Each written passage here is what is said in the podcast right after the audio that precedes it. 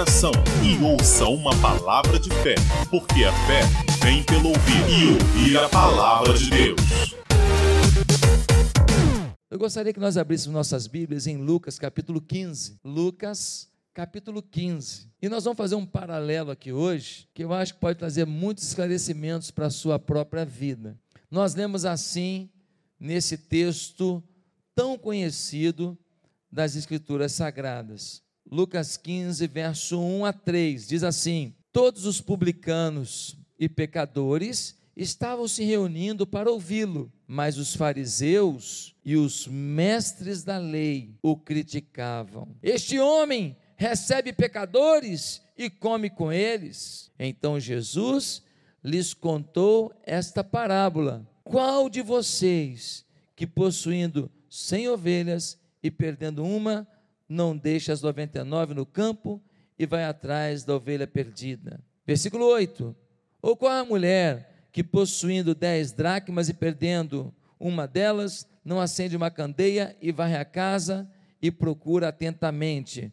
Agora, versículo 11: Jesus continuou: Um homem tinha dois filhos. O mais novo disse ao seu pai: Pai, quero a minha parte da herança. Assim ele repartiu suas propriedade, sua propriedade entre eles. Não muito tempo depois, o filho mais novo reuniu tudo que tinha e foi para uma região distante e lá desperdiçou os seus bens, vivendo irresponsavelmente. Depois de ter gasto tudo, houve uma grande fome em toda aquela região e ele começou a passar necessidade. Por isso, foi empregar-se com um dos cidadãos daquela região, que o mandou para o seu campo a fim de cuidar de porcos. Ele desejava encher o estômago com as vagens de alfarrobeira que os porcos comiam, mas ninguém lhe dava o quê? Nada. Caindo em si, ele disse: Quantos empregados de meu pai têm comida de sobra, e eu aqui morrendo de fome? Eu me porei a caminho e voltarei para meu pai, e lhe direi: Pai, pequei contra o céu e contra ti, não sou mais digno de ser chamado teu filho, mas trata-me como um dos teus empregados. A seguir, levantou-se e foi para seu pai. Estando ainda longe, seu pai o viu e, cheio de compaixão, correu para o seu filho e abraçou e beijou. O filho lhe disse: Pai, pequei contra o céu e contra ti. Não sou mais digno de ser chamado teu filho. Mas o pai lhe disse aos seus servos: Depressa, tragam a melhor roupa e vistam nele. Coloquem um anel em seu dedo e calçados em seus pés. Tragam o novilho gordo e matem-no. Vamos fazer uma festa e alegrar-nos, pois esse meu filho estava morto e voltou à vida, estava perdido e foi achado e começaram a festejar o seu regresso. Enquanto isso, o filho mais velho estava no campo. Quando se aproximou da casa, ouviu a música e a dança. Então chamou um dos servos e perguntou-lhe o que estava acontecendo. Esse lhe respondeu: Seu irmão mais novo voltou e seu pai matou o novilho gordo, porque recebeu de volta são e salvo. O filho mais velho encheu-se de ira e não quis entrar. Então seu pai saiu e insistiu com ele, mas ele respondeu ao seu pai: Olha, todos esses anos tenho trabalhado como escravo ao teu serviço e nunca desobedeci as tuas ordens, mas tu nunca me deste nenhum cabrito para eu festejar com os meus amigos. Mas quando volta para casa, esse, esse teu filho que esbandou os teus bens com as prostitutas, matas o novilho gordo para ele. Disse o pai: Meu filho, você está sempre comigo e tudo que tenho é seu. Mas nós tínhamos que celebrar a volta deste seu irmão e alegrar-nos porque ele estava morto e voltou à vida, estava perdido e foi achado. Que Deus nos dê compreensão profunda desse texto, em nome de Jesus. Amém? Queridos, dá uma olhada só. Jesus estava no meio de quem quando ele falou essas parábolas? Essa é a primeira coisa que nós precisamos pontuar.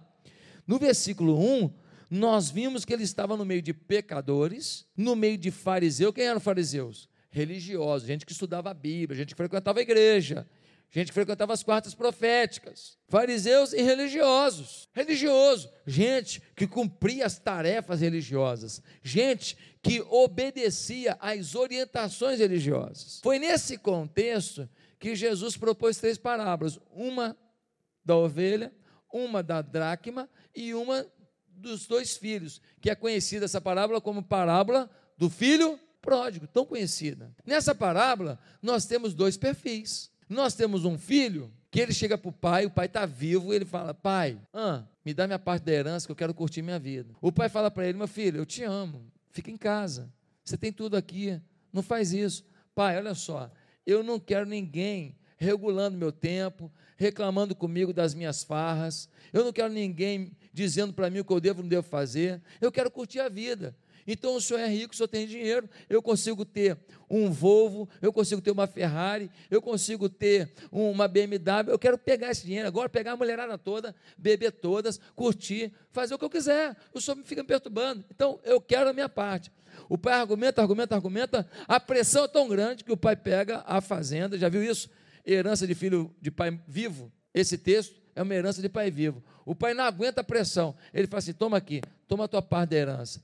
O moleque está endinheirado, cheio do dinheiro, o que, que ele faz? Ele fala, galera, uhul, comigo mesmo. Rapidinho, do leme ao pontal, o Timaya cantou que ele estava rico. E agora ele está famoso, por quê? Porque ele está pegando todo mundo, ele está saindo com todo mundo, ele paga a rodada de chope, ele vai nas noitadas, a garrafa de uísque é por conta dele, o pó é por conta dele, a maconha é por conta dele, ele está bombando roupas caras, roupas de marca, relógio de marca, tudo de marca, ele está arrebentando. Mas diz a Bíblia que um belo dia, lá na região onde ele foi, onde ele se alojou, longe do pai, para fazer as coisas sem o pai perturbar, diz que veio uma grande crise, uma grande fome, uma grande dificuldade. E aí, quando vem uma grande crise, uma grande fome, aí o seu dinheiro, ele se torna menos valioso, porque tudo fica mais caro tudo fica mais caro. E ele começa a gastar, gastar. E chega um ponto que ele gastou tudo. Mas ainda bem que durante a farra ele fez muitos amigos, né? Que bom que ele fez amigo. Diz o texto que ele começou a passar dificuldade e ninguém o acolheu. É assim mesmo.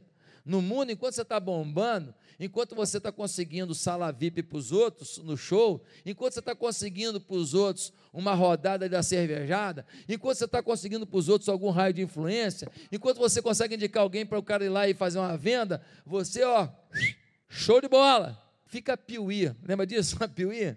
Quando eu jogava bolinha de gente falava assim: Fulano ficou piuí, perdeu tudo. Fica na miséria, fica na dificuldade, fica numa cama, fica numa fragilidade para ver se esse, esse todo vai ficar atrás de você. Não fica. Resultado, ele começou a passar dificuldade e ninguém ajudou. Quando ele ia chegando assim, a galera já, ó, dava no pé. Aí ele teve que arrumar um emprego. Mas aí, em tempo de crise tem pouco emprego. E o único emprego que aquele menino que abandonou a faculdade que o pai queria fazer, ele estava fazendo um curso lá na Estácio, ele largou, largou, ele podia fazer administração para trabalhar com o pai? Não. Ele largou tudo. Ele agora, o único emprego que ele arrumou, qual foi? Para cuidar de porcos. Só tem um detalhe. Por que, que ele conseguiu esse emprego? Porque se tem um emprego que o judeu não aceitava, é cuidar de porco. Cuidar de porco era o emprego mais humilhante para uma pessoa. O emprego assim que, ó, eu, qualquer coisa, menos cuidar de porcos. E agora ele, para poder viver, ele arruma um emprego para cuidar de porcos.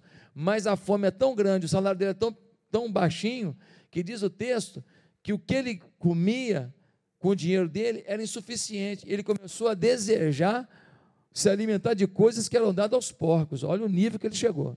Olha, olha a reviravolta. Estou por cima e agora estou na lona. Na hora que ele está na lona, Deus fala com ele.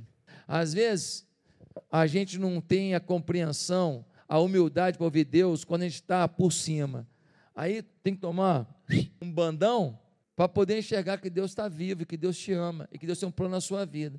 Infelizmente, às vezes a gente não quer aprender pelo amor e quer aprender pela dor. Que ridículo isso, que bobeira isso, que falta de inteligência. É muito melhor aprender no amor e é muito melhor aprender com o erro dos outros que aprender com o nosso próprio erro, porque na consequência dos outros ficou para o outro, não ficou para mim. Aí olha só o que acontece. Esse menino, ele ouve Deus e fala assim: Ó, o meu pai tem lá a fazenda. Os trabalhadores do meu pai, todos eles comem arroz, feijão, salada, tem bife. Lá na fazenda, eles têm café da manhã com café com leite, manteiga, manteiga, não é margarina, manteiga, que é melhor que margarina. Eles têm um queijinho, meu pai é cuida deles, todo mundo tem alojamento, olha que beleza, eu vou voltar, e eu vou dizer para o meu pai, pai, eu pequei contra o céu e contra ti, já não sou digno de ser chamado teu filho, faze-me como um dos teus trabalhadores, pai, pai, deixa eu ser um trabalhador, porque eu estou passando dificuldade, filho, eu sei que eu não posso ser mais, porque eu fiz coisa tão errada, eu te abandonei, eu me achei, eu pensei que eu que sabia ganhar dinheiro, fazer dinheiro, conquistar a vida. Me perdoa, mas eu, eu, eu, eu não mereço ser filho mas deixa eu ser trabalhador. Mas quando ele está voltando, aquele negócio bacana pra caramba. Diz o texto que ele vem com esse, esse jogral ensaiado, né? Esse texto ensaiado. Quando eu chegar lá, vou falar: pequei contra o céu e contra ti. Mas diz que o pai estava na janela, de tarde, como fazia toda semana, todo dia, na esperança do filho voltar. Porque quem ama, espera a volta. Quem ama, espera a volta. Tem muita gente que está mandando embora quem ama. Cuidado. Quem ama quem você ama pode ter falhado, mas você não precisa deixar de amar. Você pode não concordar, mas você pode amar. Porque quem ama espera o arrependimento e a volta. Aí ele está de longe, de longe. Aí o pai vê ele de longe. Quando o pai vê ele de longe, o que o pai fez? Sentou no sofá. Quero ver o que ele vai dizer. Não. O pai sai correndo pelo caminho pela estrada, chega lá, ele abraça o filho e ele beija o filho. Agora você imagina o fedor que esse menino estava. Você imagina, ele vem suado, caminhando. Ele não tem dinheiro para BRT, não, meu filho. Ele vem suado pela estrada. Ele cuidava de porco. Ele está maltrapilho. O pai abraça do jeito que vem. Às vezes, a pessoa volta para o conchego da família, volta para o conchego do lar e volta machucado, ferido e fedido. Quem vai dar banho e perfumar? Tem pai desistindo de filho, mas não pode.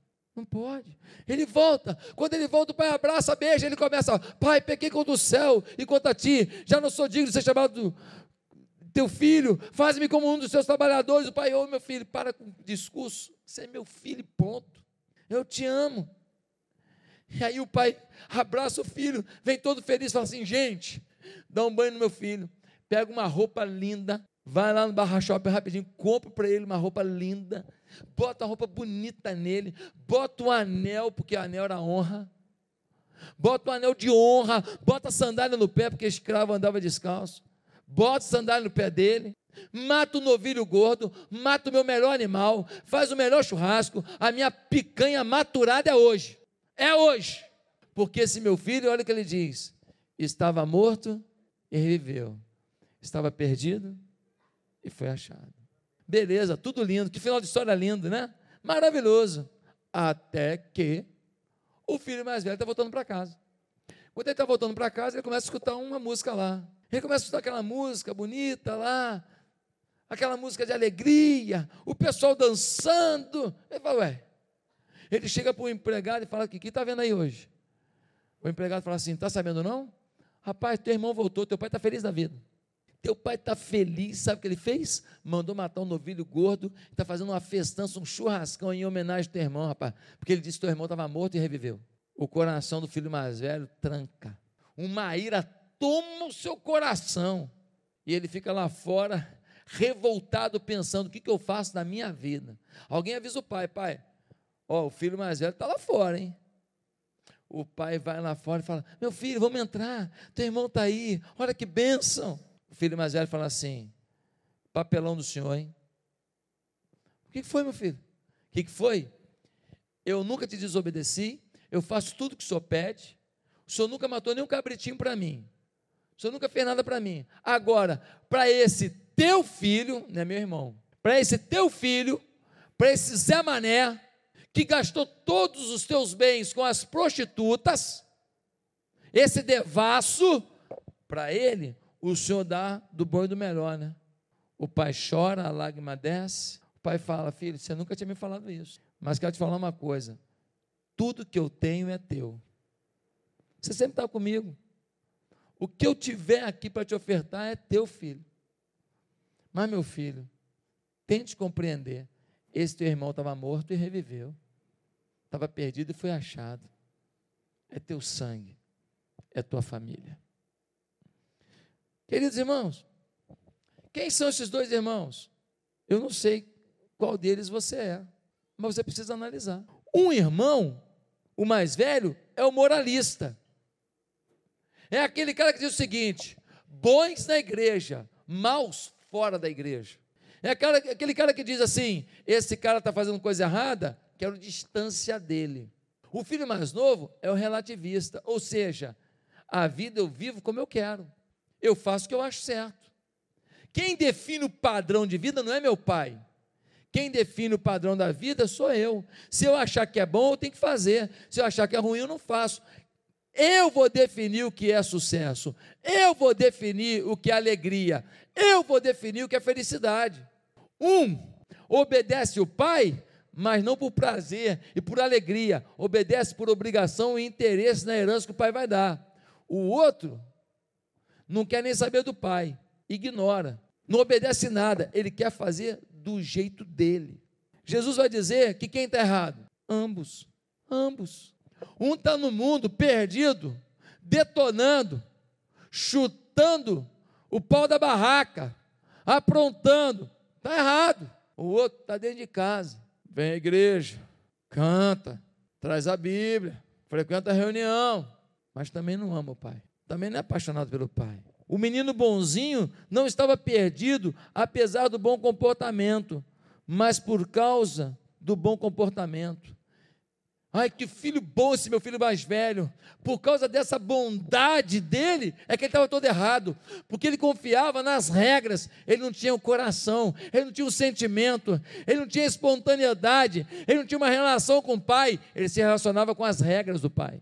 Se eu faço direitinho o que o pai mandou, tá bom demais. Existem, portanto, duas maneiras de estar perdido. Jesus está dando uma visão mais profunda do que é pecado. Ele está dizendo: quem vai para o mundo e vai viver a vida do seu jeito, e vai definir o que, que acha certo e errado, vai se lascar, vai perder o que tem, vai ter que se arrebentar, vai sofrer demais, daqui a pouco vai precisar de ajuda, não vai ter quem ajude. Olha, não vale a pena. Mas Jesus está dizendo, mas você que está dentro da igreja, também repense como é que você está dentro da igreja. Avalie. Avalie se você não vem aqui porque o louvor é gostoso e o ambiente é legal e tem uma pessoa que você gosta muito aqui e o pessoal da célula é, sai para lanchar depois e, e, come pizza junto e bate um papo legal. Analise se você está aqui não por causa daquilo que a fazenda dá, mas pelo pai que é o chefe da fazenda. Se você está aqui, não por aquilo que acontece no dia a dia, mas por aquilo que o Pai gera no dia a dia na sua vida. Nós podemos estar no mundo e perdidos, e podemos estar aqui dentro e perdidos.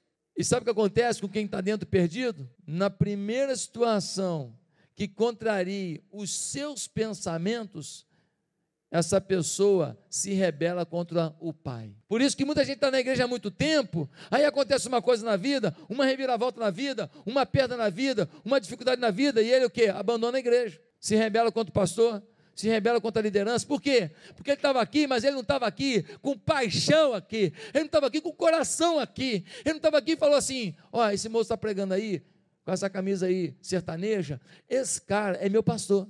Ele não é perfeito. Ele não torce para o meu time mas é o meu pastor. Aquela liderança está lá, não é perfeita, não torce para meu time, mas é a liderança que Deus colocou nesse lugar. E aqui eu vou botar minha raiz. E quem tem raiz vai dar fruto, quem não tem raiz não dá fruto.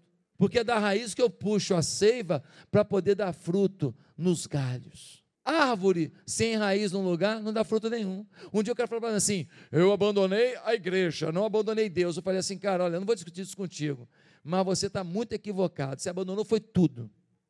Ele falou: Não, não, abandonei a igreja, não abandonei Deus. Eu falei: Tá bom, então você não abandonou Deus. Eu queria te perguntar: o que você fez obedecendo a Deus? Aí ele falou: Não, porque eu não matei, não roubei, não, eu tudo não, não, não, não, não. Eu falei: Beleza, é isso que Deus espera de você apenas? É só não fazer coisa errada? Ou Deus espera de você também atitudes corretas? Existe o pecado da ação, mas existe o pecado da omissão. Deixar de fazer o que eu posso fazer também é pecado. Quando Deus confia na sua mão alguma coisa e você pode abençoar e você não abençoa, você pode ajudar, não ajuda. A pessoa está do seu lado trabalhando 10 anos na empresa, indo para o inferno, porque você não fala de Jesus para ela, você é omisso. Isso é pecado. Isso é pecado. Uma pessoa falou para mim, pastor, estou muito triste. Falei, o que, que foi? É que eu estava indo visitar uma pessoa no hospital e eu não fui. Ah, e aí? E aí que a pessoa morreu. E eu não sei se ela aceitou Jesus antes de morrer. Queridos irmãos, um quebra as regras, o outro guarda as regras por razões erradas. Ambos estão errados. Pior de tudo é o seguinte: o cara que está lá no mundo aprontando todas, traindo a mulher, bebendo todas, ele sabe que está errado, ele sabe que tem que tomar jeito, ele sabe. Pior de tudo é o que está na igreja, vivendo uma mentira e que não tem ainda a consciência que está na igreja, mas não vive o evangelho. Então o que acontece? Quem não sabe que está doente, não toma remédio. Só toma remédio quem fala assim: eu estou doente. Eu estou doente. Será que você tem vivido isso, querido? Nessa noite eu queria dizer que Deus tem um plano muito mais lindo para a sua vida, mas você precisa definir que tipo de filho você vai ser. Deus pode fazer um milagre na sua vida muito maior do que tudo que você já sonhou. Deus pode dar uma alegria ao seu interior, um prazer que os braços das prostitutas não darão, como não deu para esse cara. Que o dinheiro do bolso não vai dar, como não deu para esse cara. Que a fama não vai dar, como não deu para esse cara. Mas o que vai dar é a presença de Deus, é uma alegria abundante, é uma certeza de estar dentro de um plano dele. Isso traz uma satisfação que nada desse mundo pode dar. Por isso que eu já fui em casa milionária, e cheguei lá, estava o marido com a cara machucada, porque a mulher bateu e o marido empurrou e não sei o que lá e tal. E aí eu pude pensar, quanta pobreza no meio de tanta riqueza. Mas já fui fazer visita também em favela. E eu cheguei lá e tinha aqueles copos de mocotó em basa, lembra? Não é cristal em basa? Você já tomou café no cristal em basa? Eu já tomei muito café em cristal em basa, não é? É lindo demais aquilo, né? Aí você chegava lá, pastor, você quer um café? Claro. Aí a pessoa ia lá, pegava aquele, aquele cristal em basa, trazia. E quando você olhava, você via, sabe o que? A, a, travessa é aquela travessa é, é, de plástico com as flores assim, coloridas, verde e vermelho. Já viu dessa travessa? É daquela, né? Que não vende uma só, não, que deve vender é, é, é lote, né? É um real vinte, né? É lote. Então, Aí vem, mas eu reparava que o moleque estava no colo do pai. Eu reparava que quando a mulher falava com o marido, perguntando assim: Você quer um café também? Ela falava assim: Você quer um café também, amor? E aí a gente vê quanta riqueza no meio de tanta pobreza. Deus te fez para ser filho, não é para ser senhor, não, tá? Tudo que Ele te deu, te deu porque te ama. Agradeça a Ele. Pare de ser vaidoso com o que Deus te deu. Não joga fora, não. Respeite o que Deus te deu. Use para abençoar pessoas. Mas não deixe o seu coração apodrecer porque você tem uma faculdade, porque você tem um apartamento, porque você tem um carro, você tem um dinheiro, ou porque você não tem nada, mas você é melhor do que alguém. Aí você já se acha o tal. Tem gente que não tem nada, mas porque tem nego do lado dele mais ferrado que ele, ele uma marca que, pelo amor de Deus, para ser besta não precisa de muita coisa, né, querido? Amados irmãos, quais são os traços da morte do irmão mais velho? Primeiro, quando vida funciona como acha que não deveria, ele fica irado. O pai perdoou o filho mais novo, que gastou o dinheiro todo. Não foi do jeito que ele pensa. Ele ficou irado. O traço de morte está aí. Você que quando as pessoas te contrariam, que quando a igreja te contraria, que quando o seu líder espiritual, o seu líder de céu, o seu pastor te contraria, você fica todo rebelde. Traço de morte, hein, filho? Filho mais velho. Remove isso aí, meu filho. Remove traço de morte. Ele se irou porque a vida tem que funcionar do jeito que ele entende. As pessoas têm que fazer o que ele pensa.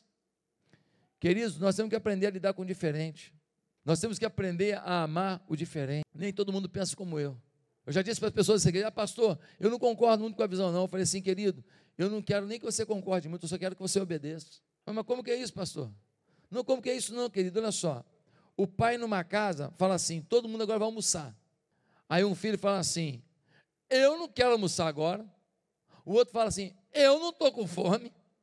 O outro fala assim: só quando acabar essa partida do FIFA.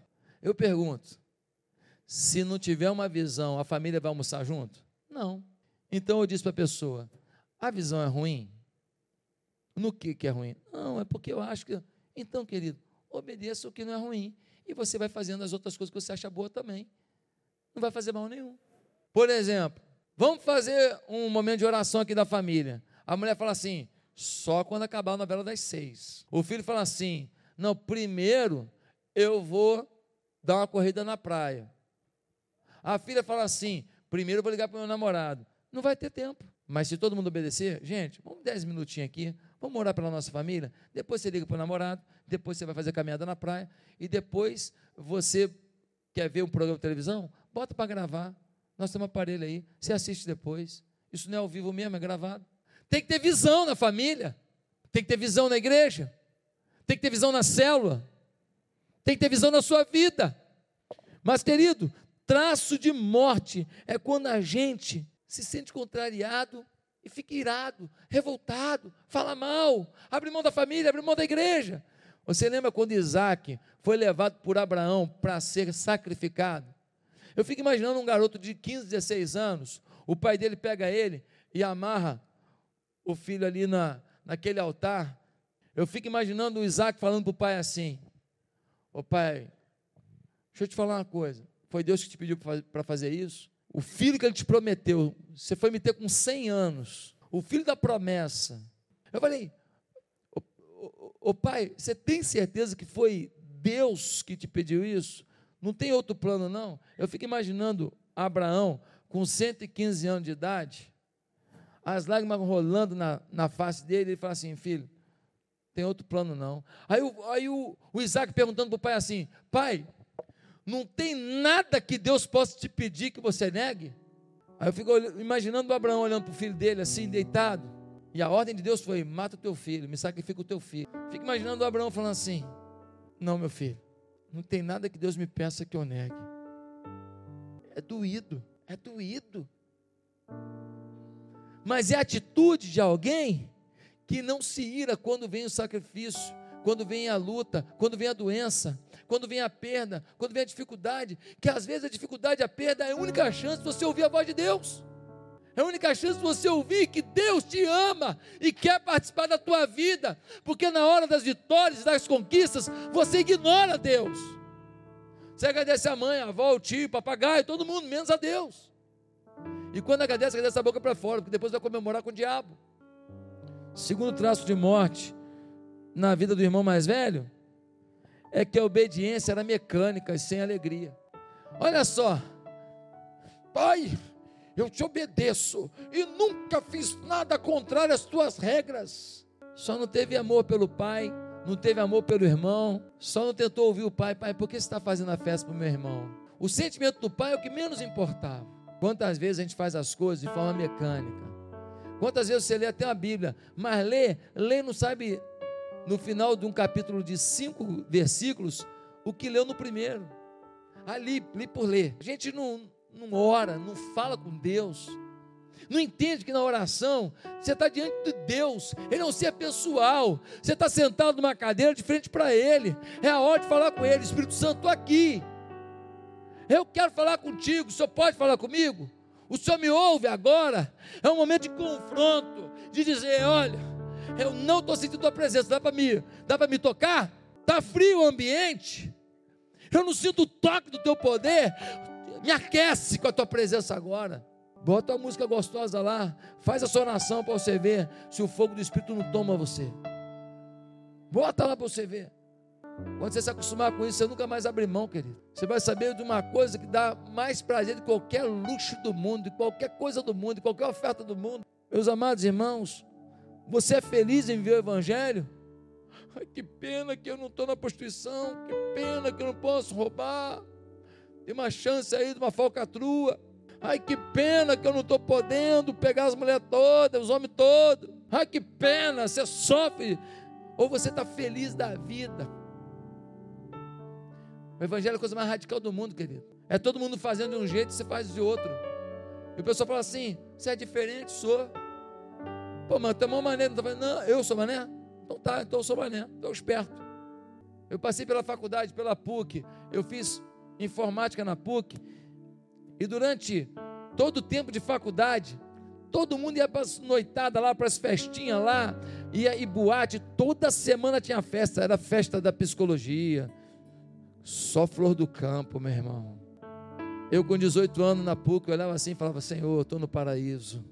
Toda semana festinha da psicologia, da administração, do direito, toda semana. Sexta-feira, sexta-feira não era aula, era desfile de moda. Todo mundo vai para a faculdade, meu irmão, ninguém pensa em aula. A mulherada toda arrumada, linda, maquiada, assistindo aula assim, porque dali já é balada. E aí, pastor? Na época eu não era pastor, eu tinha 18 anos. Ô, hormônio, nenhum deles convertido, nenhum deles. E aí, o que, que você fez? O que eu fiz? Fugi. Fugi. Todo mundo na balada eu não fui, porque se eu fosse, eu ia aprontar também. Ué, você não é forte? Eu, forte? Querido, o apóstolo Paulo disse que ele não é. Ele falou assim: o mal que eu não quero eu faço, o bem que eu quero eu não faço. Eu vou brincar com fogo? Não, eu nunca fui. Passei a faculdade inteira sem uma daquelas festas. E os caras contavam depois. Falei, ah, ainda bem que eu não fui, porque senão ia prestar, não. Não ia prestar. Meu irmão, quem anda com pouco acaba comendo lavagem. Não viu o cara aqui querendo comer? Não viu o cara aqui querendo comer? Ah, o ditado está aqui na Bíblia. Querido, você tem que fazer uma decisão, ter alegria de fazer para agradar a Deus e saber que de Deus vem a recompensa. Muita coisa que eu colho hoje, eu semeei com 18 anos na faculdade.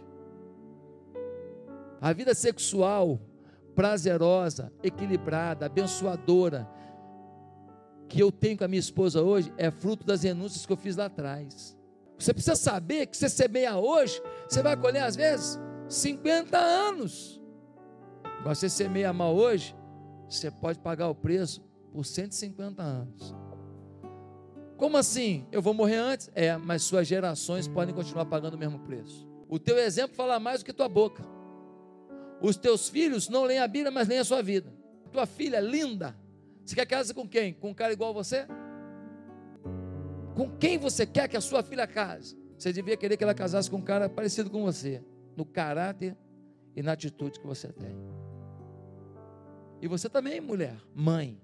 Traço de obediência mecânica sem alegria. Em último lugar, mais duas coisinhas só. Traço de morte na vida do filho mais velho. Desdenho pelo irmão mais novo. Desdenho falta de empatia. Os irmãos mais velhos da igreja, ou seja, aqueles que estão na igreja de forma religiosa, eles não são evangelistas. Eles não buscam os perdidos. Ele devia ter ido buscar o irmão dele. Pai, me dá uma passagem que eu vou lá procurar meu irmão. Teu irmão está morando aonde? Meu, meu irmão está morando em Bali. Está morando em Cancún. Ele é o rei lá de Cancún. Está aprontando todas lá, pai. Me dá uma passagem para Cancún. Eu vou lá dizer para o meu irmão que eu amo, para ele voltar para casa. Os religiosos não se preocupam com as outras pessoas.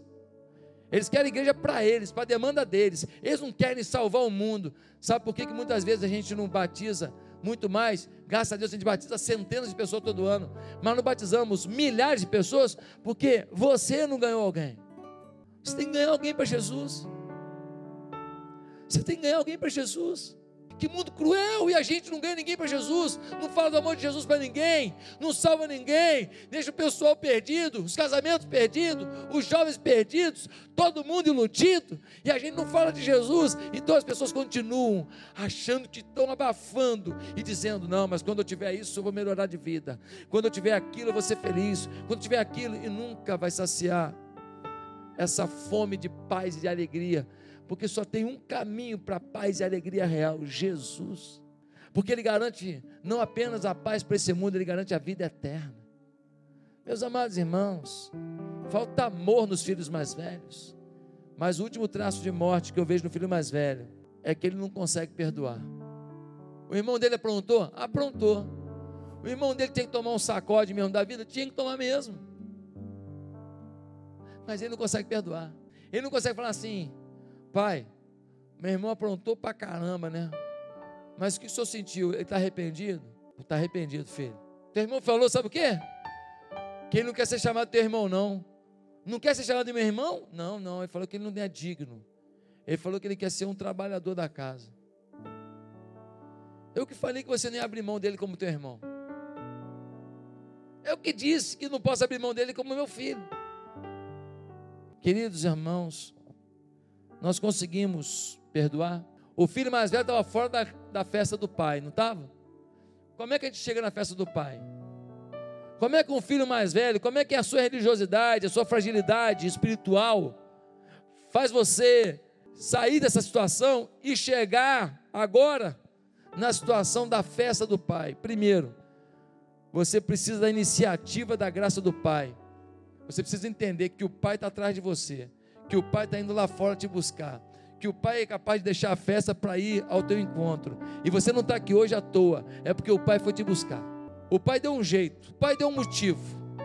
O Pai criou uma situação para você estar tá aqui hoje. Segundo lugar, você tem que se arrepender. Se o filho mais velho não se arrepender, ele nunca vai amar o seu pai. Se ele não entender que ele só queria o que o pai podia dar, mas ele não queria o pai. A relação dele com o pai era assim, de chateação. Nunca me deu um cabrito para eu matar para comer com meus amigos. É uma relação de murmuração, uma relação de angústia. Faltava nele a alegria de ter um pai. Só quem tem um pai morto sabe o valor de um pai vivo. Em último lugar, nós temos que restaurar nossa motivação para ir para a casa do pai. Ele tinha que se arrepender do que ele fez e dizer: Pai, a partir de hoje, eu quero estar mais perto do Senhor. O Senhor teve tanto amor pelo meu irmão que faz, que vacilou tanto. O Senhor tem tanto a me ensinar, eu tenho tanta dificuldade de perdoar. Eu quero andar mais perto do Senhor. Me ensina, Pai. Me ensina. Me ensina a amar os que erram comigo. Me ensina a amar os que me decepcionam, como meu irmão mais novo. Pai, faz de mim alguém como o Senhor. Quero terminar essa mensagem perguntando: o que o Pai, que é o nosso Deus, pode esperar de você hoje. Você é um filho que está arredio, veio aqui por acaso hoje, assim, está longe de Deus para caramba. Ou você é o filho mais velho, até está por aqui, mas ainda não descobriu a alegria de estar aqui, a paixão de estar aqui, a alegria de trazer pessoas para aqui. Quem é você? A minha oração é que você seja um filho mais novo que voltou, ou um filho mais velho que entrou na festa. Alguém que, independente do caminho que você tomou, alguém que é capaz de ter a humildade e falar: Deus, tem misericórdia da minha vida. Me ajuda a ser mais apaixonado por Ti e pelas pessoas. Me ensina a viver o Evangelho do jeito que o Evangelho é. Me ajuda a vencer o meu eu, as minhas manias os meus interesses egoísticos. Me ajuda a me inserir num projeto teu. O que você espera da minha vida? Quem está num caminho de morte e eu posso buscar? Eu não busquei meu irmão mais novo, mas eu quero buscar agora. Deus quer te usar para algo maior do que aquilo que você planejou. E a sua felicidade não está naquilo que o mundo pode te dar. A sua felicidade está em cumprir o chamado para o qual Deus te vocacionou.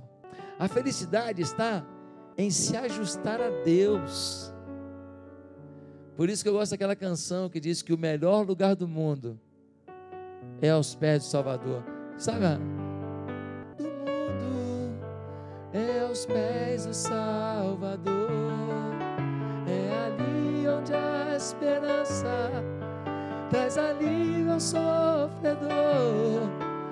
É ali onde eu encontro com a fonte do amor, o melhor lugar do mundo